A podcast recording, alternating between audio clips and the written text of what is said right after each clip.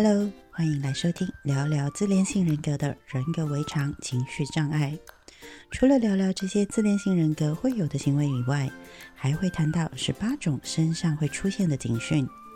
在这里先补充一下，这两个 checklist 我将会在 podcast 播出的时候同步把内容放在 Instagram 里面。但要提醒一件事是，这只是方便大家在收听的时候有资料同步观察自己而已。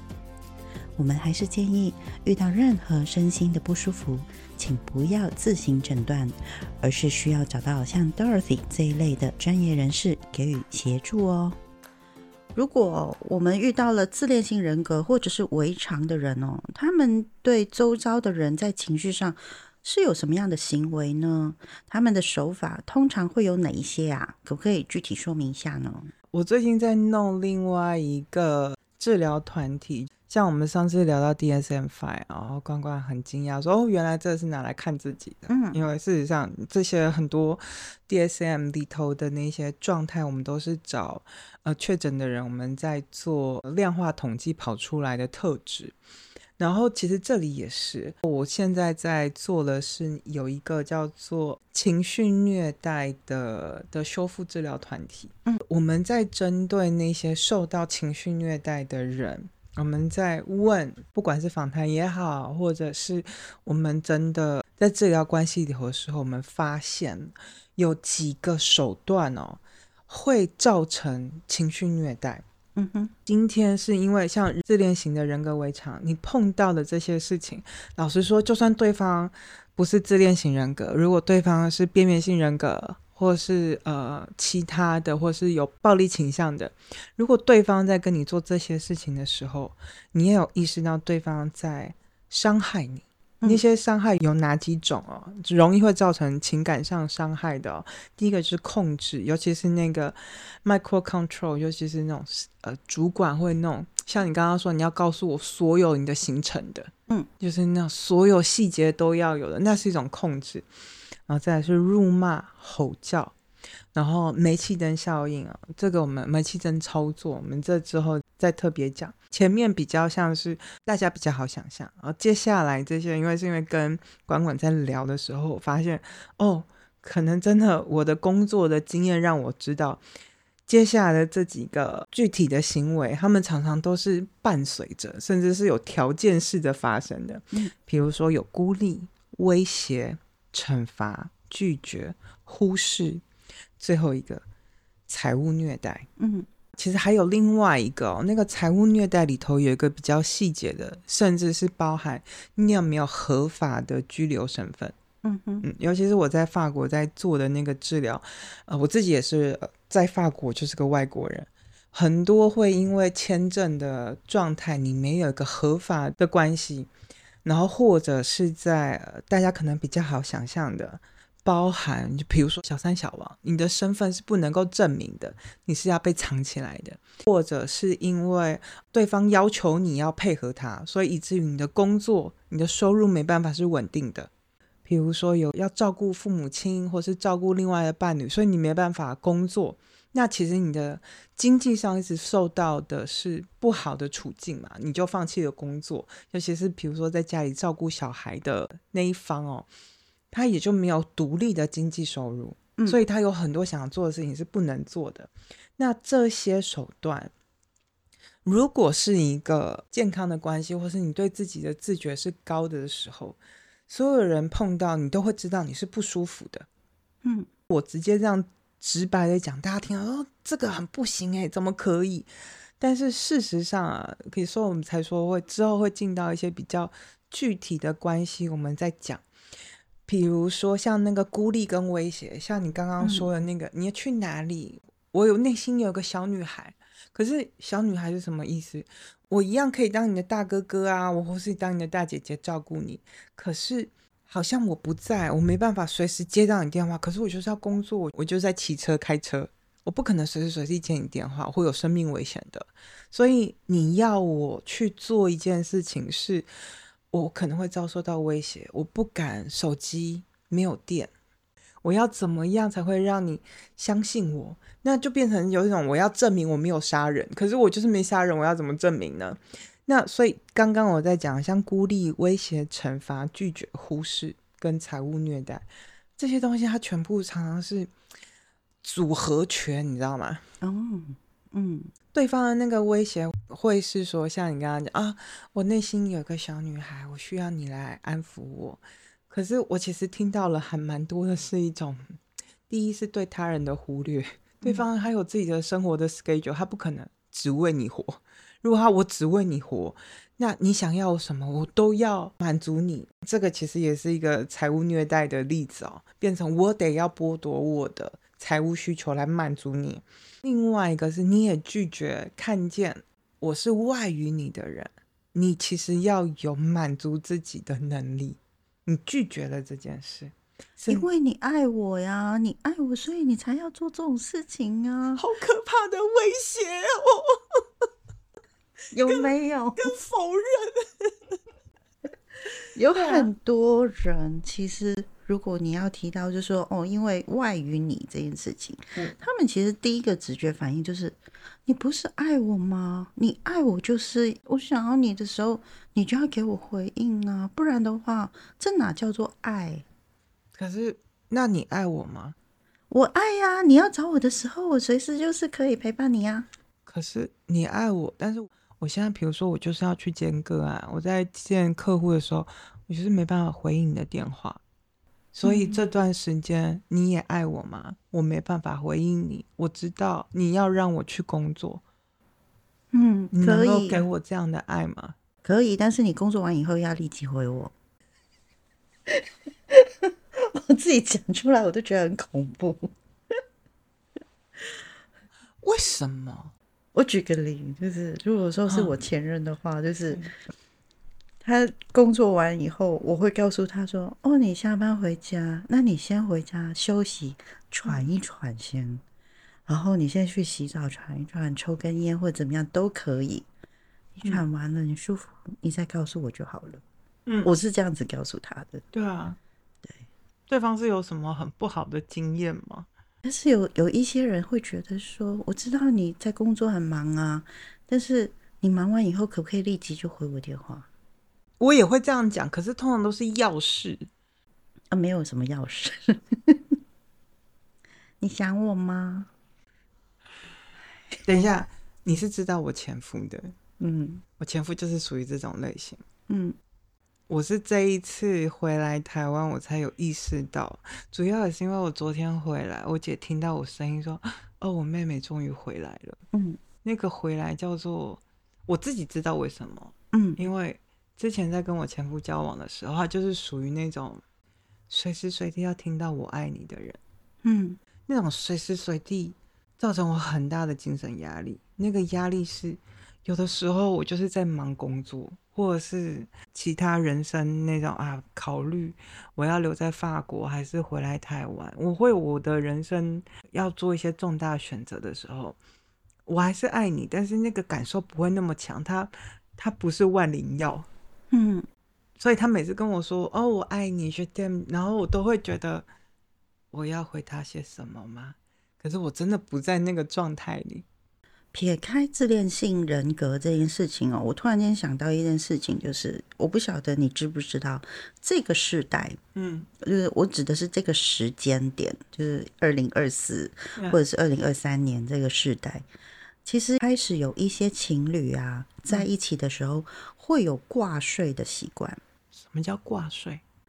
呃，挂睡就是就是挂东西的挂。然后睡觉的睡，挂睡指的就是说，我今天比如说你跟我没有同居的一个状态，不管是你是台北、台中还是台北、巴黎这样子，比如说假设你就在巴黎好了，我跟你在一起，那我要睡觉了，所以我的手机开着 Line 或者是 WhatsApp，然后你也要开着 Line、WhatsApp，然后就开着睡觉，开着睡觉。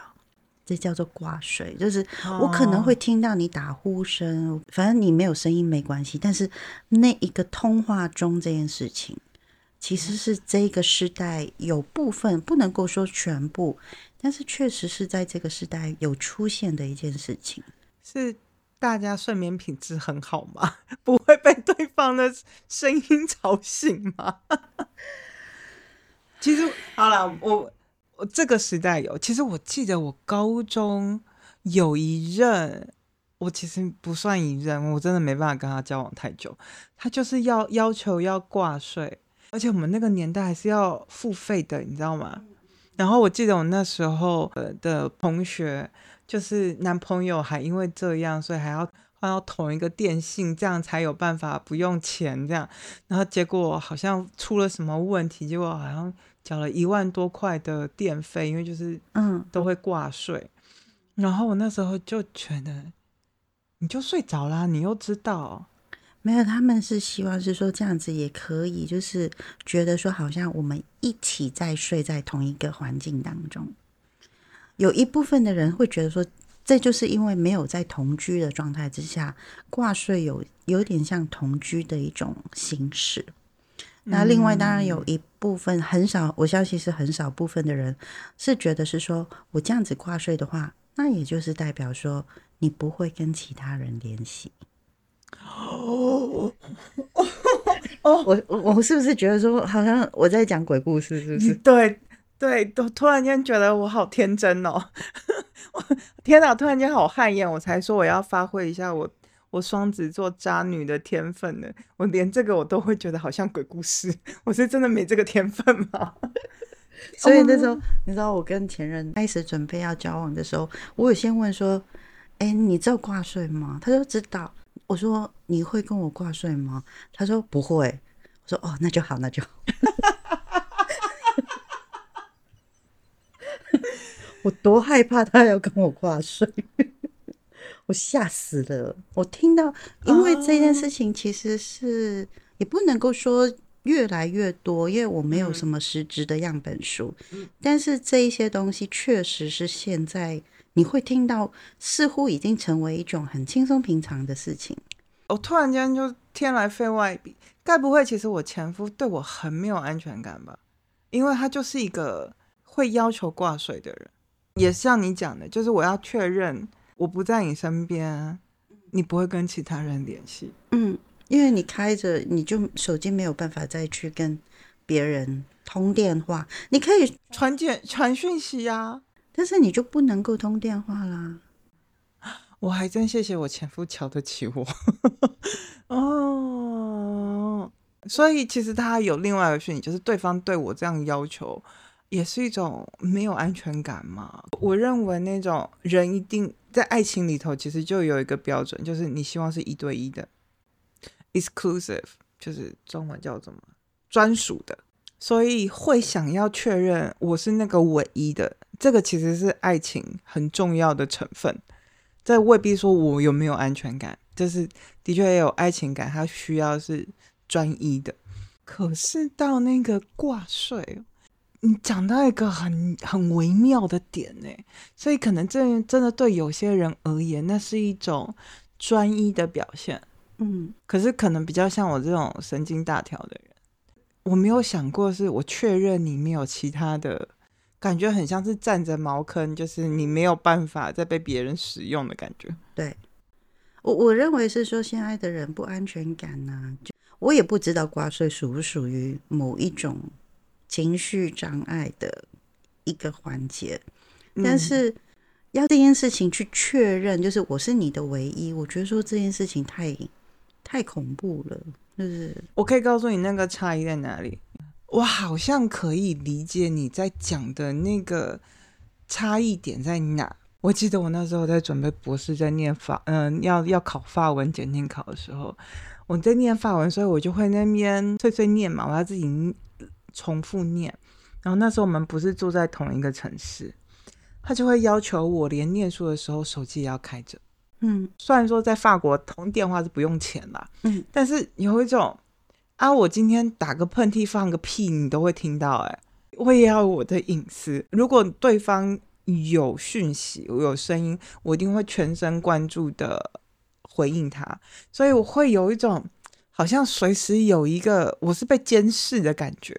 嗯，你刚刚说这是是不是有挂税的需求的人是没有安全感、有情绪障碍？我会说。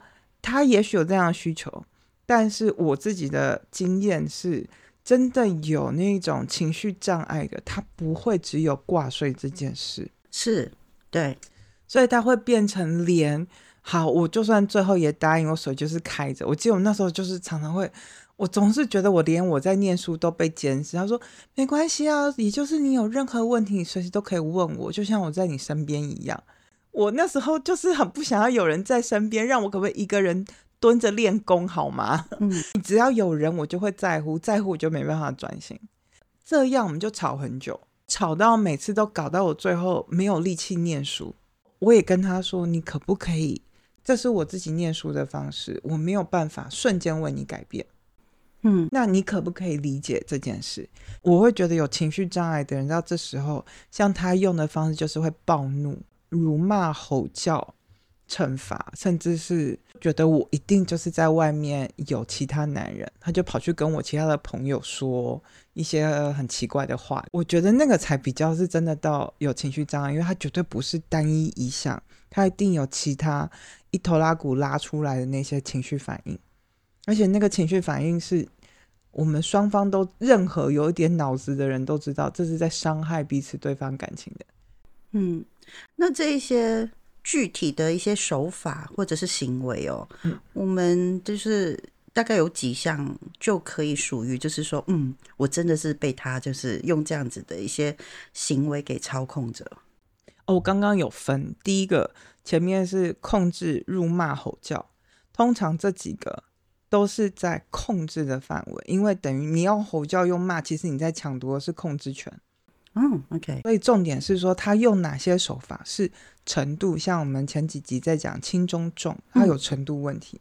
所以今天如果他的控制是也还是有点自己的空间，所以他的辱骂不会把你骂到就觉得就是我很惭愧身为人的那种，或者是你会觉得自己就是一个很肮脏、很糟糕的人。嗯，我最近在准备这些东西，然后我哥在那边讲那个韩剧，我最近在看那个《请跟我老公结婚》。嗯，这部剧里面所有全员都有病，这样就是很经典的自恋型人格围场。他的那个控制啊，一开始他在骂那个女朋友的时候，他一定会软硬兼施。那个软硬兼施就有点像是那个煤气灯操作。嗯，煤气灯我不是很想要讲的原因，是因为。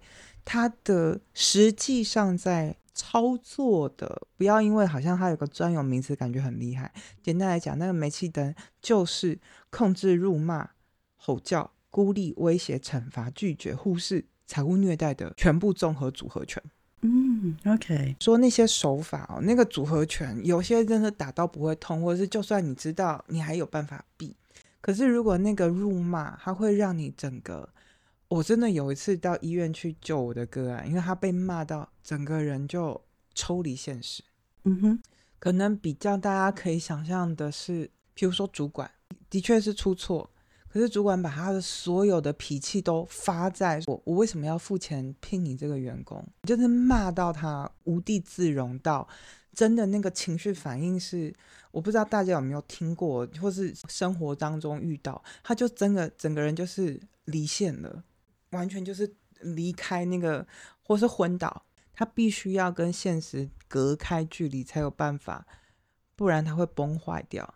那个控制也不是说，哦，你每天要告诉我你在哪里，你什么时候下班要跟我讲一声。如果那个控制还是他还可以忍受你有时候忘记，或者是啊偶尔你还是会跟朋友出去喝个什么，你讲一声就好，但是你不要不讲。嗯，那个控制你还是你还知道他是。基于在关心，但是他没有要你完全符合他的行为，你不是他的操纵的那个布偶。嗯，你知道，你你今天我手要伸出去，我还是可以伸出去的。你不会伸一半，还是看着对方，我可以伸吗？这样 你不会害怕？那个害怕就是后面的。我说那个组合拳就在后面。我有听过，就是那个因为老婆要去加班，老公就觉得你既然没有在家里。就是照顾小孩，所以女儿的这个月的幼稚园的学费我就不出。嗯哼，所以我说它是个组合拳，有没有？刚刚那句话这是真实的例子。那时候我听到的时候，我其实听到我刚刚分析的是：第一是控制嘛，第二是孤立啊，而且还用财务的方式去威胁，而且他拒绝了你去加班是为了。自己的成工作没错，事业没错，同时也是为了这个家的收入啊。他拒绝承认跟忽视你这对这个家的贡献。哪些手法出问题？那个心法只有一个，那个是你觉得你对你的生活没有任何的控制权，而且你会对于对方有没有开心不开心，你会很担心，大过于。我今天我开不开心？我有没有照顾好我自己？嗯，那个你对于你自己的主导权是被剥夺的这件事。嗯，OK，嗯，好。上次提到 DSM Five 哦，是拿来看自己，不是拿着那九条去看别人而已。因为看了别人，我们也改变不了对方。那既然是要看自己了，那一定是遇到了一些伤害。这个伤害如果是在肉体上面，我们还蛮好辨识的。但是如果在精神上面，我们会有什么样的身体或者是精神上面的反应啊？其实这个是我们在讲呃焦虑反应的时候。在临床上的生理反应哦，嗯，呃，我发现很多我在接我个案的时候，有时候个案会说，啊，我会睡觉睡一半心悸，然后或是我会呼吸困难，然后或是我觉得我一直都很累，我好累，什么事情都做不了，然后我是不是有什么呃忧郁症啊？就马上又问我说这些这些精神疾病的诊断。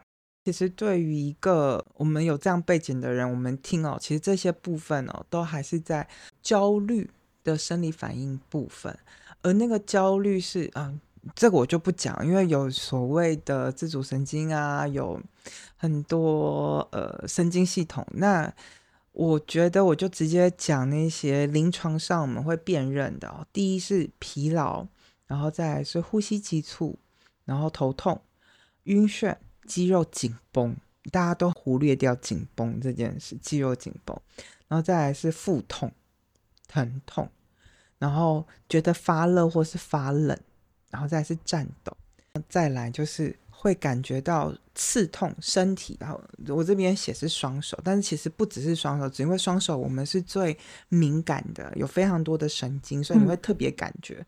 但是其实是你全身的皮肤，或者是你感觉到刺痛，或者是麻木，像那种很冷，你会感感觉不到自己的腿，嗯，感觉不到身体这件事情，然后再抽搐。然后第十二个是记忆会发生混乱问题，然后冒汗，没办法专注哦，这个很多人都会误会，都会把那个过动症混在一起。但是其实那个没有专注，有可能就是焦虑的反应，焦虑造成的生理反应。再是胸痛，嗯，然后思绪奔腾，那种奔腾我再讲细一点，很像是你想要讲一二三，可是你脑中是一二五六七八二。一百二十呃九百二呃这样乱跳，那种奔腾是那种啪跑出去的那种，然后再来心悸。我刚刚说，通常心悸它会伴随着，比如说胸口闷痛啊、头痛啊、呼吸急促、晕眩，好，然后焦躁。焦躁，呃，最典型的例子就是你会看他那边原地踱步，或是静不下，一直动来动去的这样。这些呃生理反应哦。它是一个有点像是糖尿病，如果你有三高啊，你知道你可能是高危险群，但是很有可能去验完之后，就是啊，你可能最近比较累，睡不好，不一定是十全十，你好像中了几个，你就是怎样，还是有一些呃更细微诊断的部分，但是这些光听那些症状就很不舒服了嘛，对不对？嗯，当有一项，尤其是最常见的是呼吸急促跟胸痛。嗯，其实很多人像腹痛是不知道，但是其实常常送到医院里头检查没问题，但是会腹痛，通常十之八九是焦虑症发作。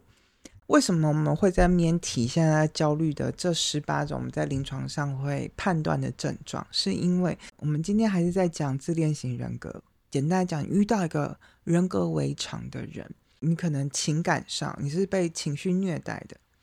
为什么会说虐待？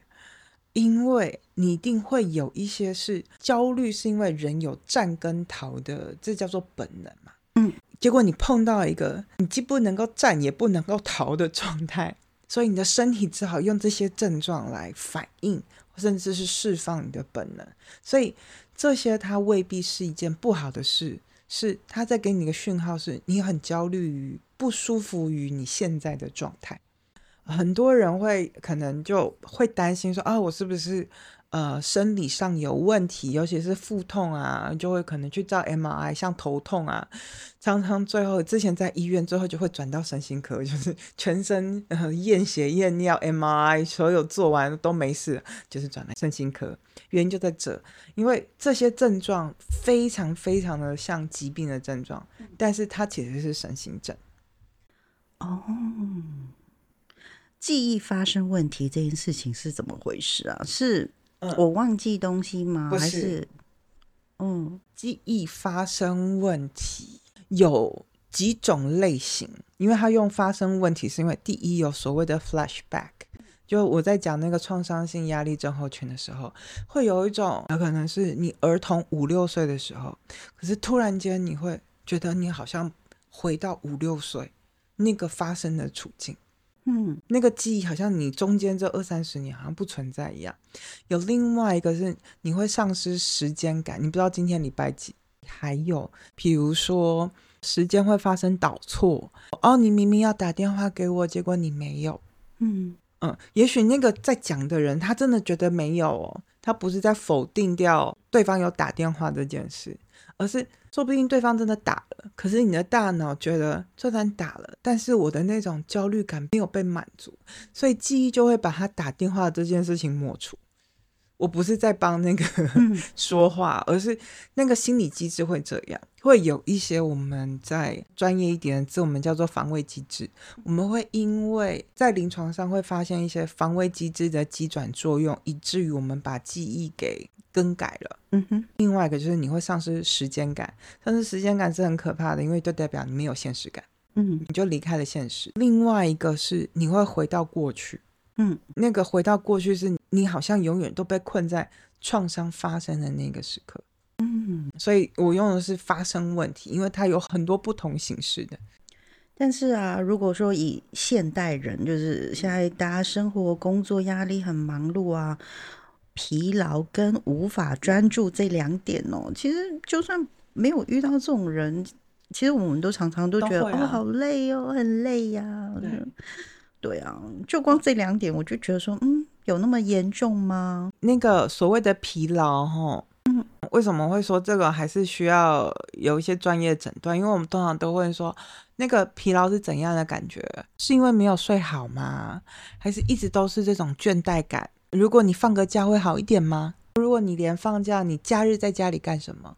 啊，你有去平常有运动的习惯吗？那跟你运动之后的那种疲劳感，通常疲劳是你可能你运动完会有那种欢畅淋漓的感觉啊，不一样啊，或是你好好睡一觉，那个就可以补得回来的。嗯，我自己个案的时候常常会解释，因为可能在前面诊断之后，我越来越发现很多这样的个案叫做慢性疲劳。嗯，那种慢性疲劳是很可怕的哦。我就有一个，他说他就一直在那跟我确认说，说我这个不是忧郁症，我是慢性疲劳嘛。然后我就很认真跟他说，慢性疲劳它的致死率比忧郁症还要高。他一直觉得好像忧郁症比较可怕。我说没有，其实忧郁症致死率还没这么高，慢性疲劳比较会，因为等于就是它已经不只是透支了，嗯，而是你整个生理的，比如说神经系统，你是失衡的。那个疲劳是已经真的会造成贫血。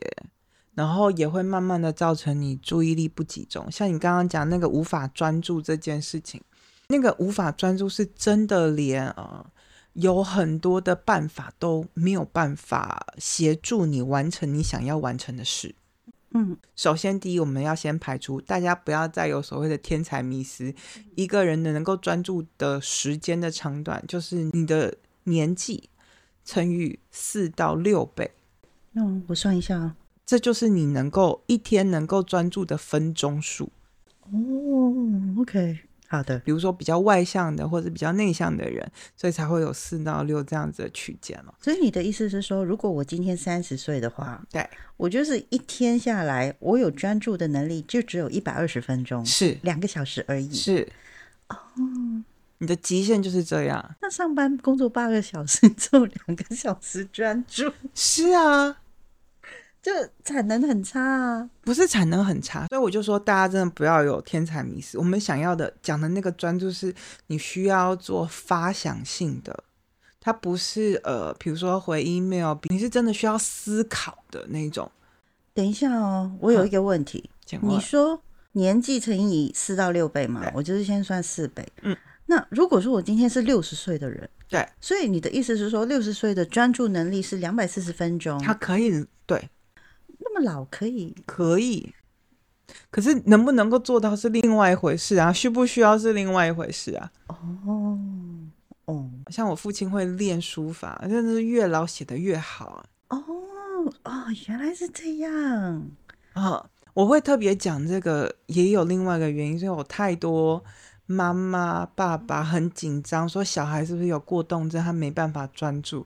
我说现在小孩几岁？我这时候还是发现，随随便便一个儿童节目都二十分钟。但是如果说这样讲的话，那是三岁小孩，专注能力就只有十二分钟。嗯，哦，一天只有十二分钟哎。你要让他休息嘛？也许他可能还体力够好的话，他可能再来一次。哦，OK。可是那个最巅峰的那。我们想象中的最专注，其实就是这样。其他时间其实你没办法那么专注。大部分的时候，我们都还是用那个惯性，嗯，因为我们的大脑就会把事情给分类化、简单化，然后重复化。不然的话，我们大脑会烧掉的。晚上你要睡觉的时候，大脑要归档、要修复的工程太大了，所以我们真的一天能够做有创造性的。的专注时间真的就是这么少，所以我都觉得现在小孩好可怜哦，连看个卡通都二十分钟，他专注力就这么可能根本才十几分钟，嗯，他根本一整个节目是看不完的。我突然间觉得说，还是以前有电视的时候比较好，因为电视有广告，有广告，对，那个两三分钟的广告时间就是给他喘息的时候嘛，是。但是现在的看 YouTube 啊，对啊，看 Netflix 啊，对啊。大家都很讨厌看广告，嗯，对，看二三十分钟的时候，他就没有那个专注能力了。所以大家就是慢性疲劳啊，因为你过度的专注哦。其实你只要中间休息一下，通常的那个休息大概休息年轻一点二三十分钟，年纪大可能就是那个一一点五个小时。他每个人会有他自己的规律啦，然后基本上等你休息。像我之前在赶稿的时候啊，我知道我能够专注时间就是多久，所以我大概写个四十分钟，我就会起来开始做那个深蹲。因为像你就是运动的时候，那个瞬间会把血液打到脑子里，所以我修复完，我可以再进行下一个我的专注时间。哦，OK。当你知道所谓的专注，它的逻辑是这样的时候，你不会想要就是我很专注的做五六个小时，不可能。你等让你的大脑过劳，你晚上你要很深度的休息，你的大脑才恢复得了。哎，所以久了之后大家都疲劳。原来是这样，而且你要强迫自己，明明就累了，你还要强迫自己专注，也就是你本来该放松的时候，强迫自己紧绷。所以我刚刚才说，大家都太忽略肌肉紧绷这件事。嗯，所以你的紧绷是你是没有放松的。嗯，因为你不是真的把自己的肌肉绷到最紧。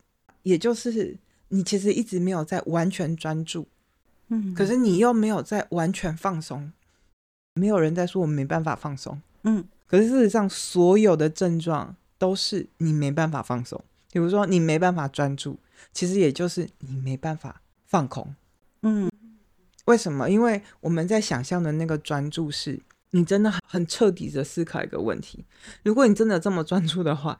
你真的会大脑断掉的啦，时间到了，你就会真的很累。像我自己就那时候在写论文的时候，那种真的很专注哦，你真的专注个一个小时，你会肚子很饿的。嗯，是。还有另外一个，我觉得要再提的，我们在讲我在临床上真的要判断一个人是不是有经历某种程度的情绪被虐待，有创伤反应。都比较多是真的生理上发生问题，像那种疲劳、可能头痛、晕眩还好。可是当我听到，我如果我的个案说他会不明疼痛，会觉得肚子痛、身体痛，可是通常大家都反而头痛这种事情反而不当一回事。那他其实常常疼痛是呃焦虑跟你真的受到创伤的时候最明显的反应。可能因为我们使用止痛药太频繁、太容易了，嗯，我们就忽略了，其实这是一个非常非常直接的讯息，something wrong，就是有些事情出错了，有些有状况了。然后还有另外一个，就是那个你的感知发生异常，会觉得发热或是发冷，嗯，那种颤抖，尤其是那个麻痹、麻木的感觉，那个其实到这种程度的时候。我自己的治疗经验，通常到这种程度的时候，会真的需要使用精神科药物，因为这已经是到了呃自律神经失调了。嗯，而我很常听到的是，他可能手背或是大腿，尤其是大腿啊，会没有感觉，你摸它，它会没有感觉。通常这种都是在极度很焦虑、很焦虑的情况。嗯，如果他已经到那种你知道没有什么大事，可是你还是没有感觉的时候，我会很建议，就是要不然就是真的需要找医生看一下，嗯，或者是如果做完了这些神经检查没问题，还是持续的话，那可能可能会需要转诊到心呃身心科，这个其实很严重，嗯，就只是看什么时候我们会在临床上就是 break down。嗯，你的身体没办法再承受这样的讯息，以至于你的大脑也想要跟你的身体同步的时候，可能就真的会需要住院了。这是一个比较早的一个讯息，所以你刚刚说，呃，如果有哪些征兆会需要特别小心？我自己是疼痛，跟如果你那种皮肤感知异常，嗯，这个已经是很严重、很严重的讯息了。嗯，OK，嗯。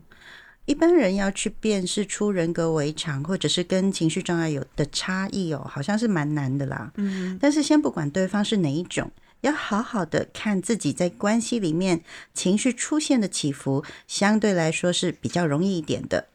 那刚才你有提到这十八种遭受情绪虐待的身体警讯反应啊，你会建议我们怎么样去运用呢？嗯，就是比方说，呃，是平均每个月要检视一次吗？还是说，呃，只要察觉出来，我们就要立即的逃离那一个关系吗？我们的下一步你会有什么样的建议啊？哦，像你刚刚问了两个问题很好，第一个是多久？有时候我都觉得哇，你怎么可以撑这么久？我真的会建议每个月，那个每个月每个人会用不同的方式去检测。嗯，像我那时候在巴黎封城的时候，那个真的心理压力很大嘛。嗯，我那时候找到一种每个月检查自己的方式，是我每个月一定会选一个森林去森林里头走，走路至少一两个小时。因为你在走路的时候，在运动的时候，你会感觉到哪里不舒服？重点是你走完之后有没有那种畅快淋漓的感觉？嗯，你知道疲惫，但是你疲惫完洗个澡或者是做一下伸展，你会不会感觉到更好？甚至你在走路的时候，在森林走也是一种舒压的过程，就是你舒压了之后，哎，你会不会感觉到好了一点？你真的在做一件舒压的事，或者是如果你比如说你最近在忙一个案子，你知道你会很累。所以你必须要给自己一段时间哦，你大概忙到什么时候，你需要休息。人真的很妙诶，可能真的就是一个月、三个月哦，然后做一件你知道你做了你会很放松、会恢复的事。如果这件事情还没有办法让你恢复的时候，这就是你第二个问题。有什么样建议？你要立刻逃离吗？你是说逃离哦？你要逃去哪？所以我通常都会问说，哪里会让你感觉到安全？嗯。实际上，很多人都说他想回家，或者是去旅行。那个逃离的目的是找一个安全的地方，或是我远离那个压力来源。嗯，像有些人也会晚上几点之后下班，我手机就是关机，我就是不回应。嗯，这也是一种物理隔绝哦，这不是真的要立刻逃离。这样，如果你是在工作上，你真的觉得那个压力有让你有感觉到不太对劲啊，那你可能需要设一个时间点，就是你需要。跟他隔开一点距离，那个隔台不是马上逃离，而是你去一个你安全的地方。你有没有那个能力去建立自己的安全领域？你在那里有没有办法放松休息？有没有自己的感受？有没有办法恢复也好？你感觉自己的感受？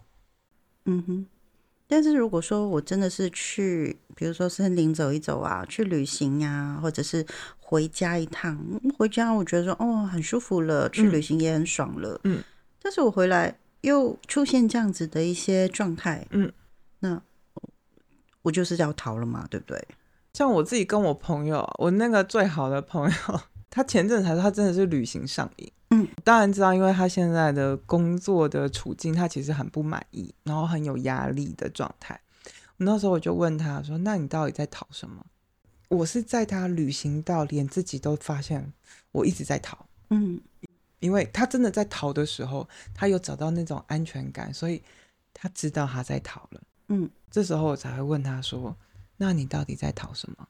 嗯，首先这是我自己的风格啦，我一定会先让对方是在情绪上是安全的、有依靠的、准备好的状态。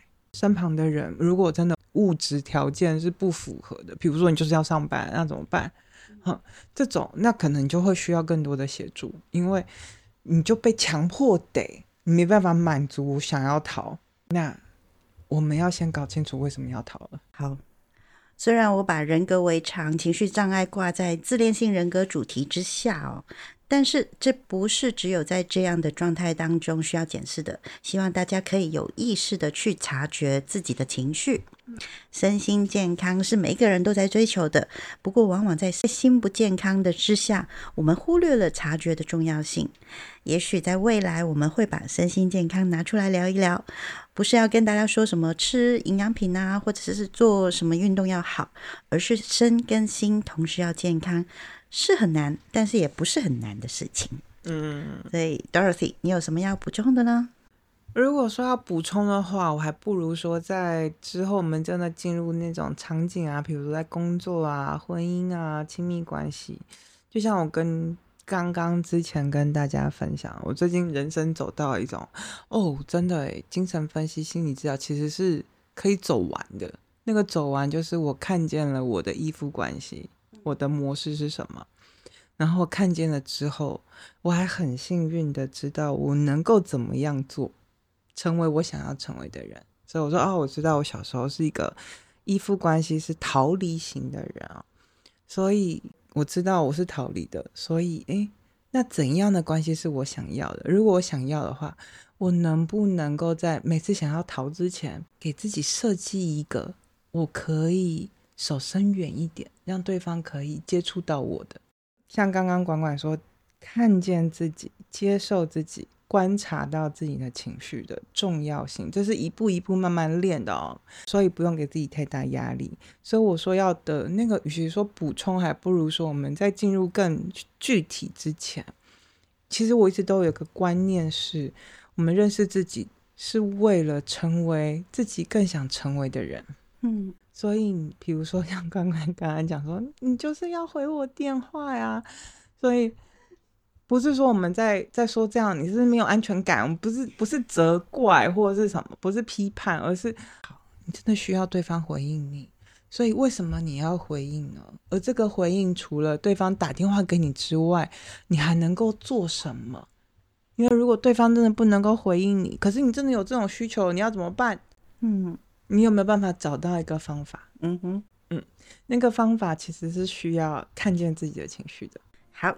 那我们下次呢，就会开始一个一个场景特色，好好的聊一聊喽。是啊，那就先这样喽，拜拜，新年快乐！我们要去吃年夜饭了。怎么会挑除夕这一天录？没办法，我昨天才到啊。还好我今天没有在晕机，而且我刚刚喝这么多酒，哎。所以你看，我一开始的时候给你喝七十五度是对的。啊，七十八度，七十八度，对，要慢慢醒过来，对。